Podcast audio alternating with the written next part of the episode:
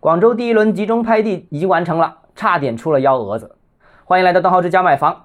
番禺长隆超级地块啊，业内都知道是华润的囊中之物。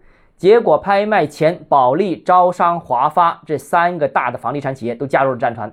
这里面呢有三家是央企，央企大家知道都有实力，都有关系，而且资金都不缺。那结果呢，最终的地块呢需要摇号定归属。也不知道是摇号也可以操作呢，还是华润真的这么好运气？这两块地最终都由华润摇到了。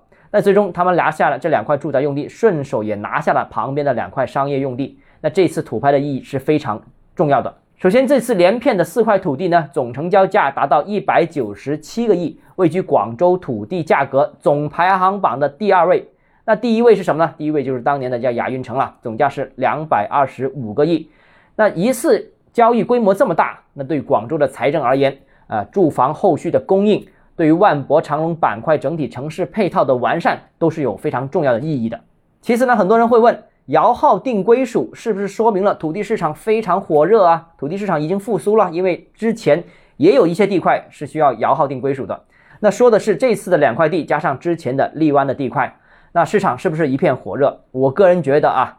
首先，第一个，目前参拍的企业依然是国企和央企占绝对主导，民营企业是不见踪影的。第二个呢，就是这轮土拍呢，多是广州核心城区的一些好地块，比方说这次万博长隆的地块啊，虽然在番禺，但是是番禺的 CBD。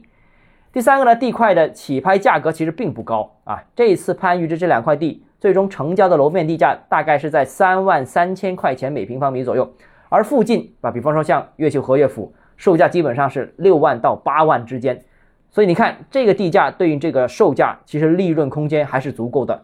只有利润空间足够啊，才能吸引足够多的企业参拍。到底是土地市场活跃了吗？我觉得还不是。好了，今天节目到这里。如果你个人购房有其他疑问想跟我交流的话，欢迎私信我或者添加我个人微信，账号直接买房六个字拼音首字母小写就是微信号 d h e z j m f。想提高财富管理认知，请关注我，也欢迎评论点赞转发。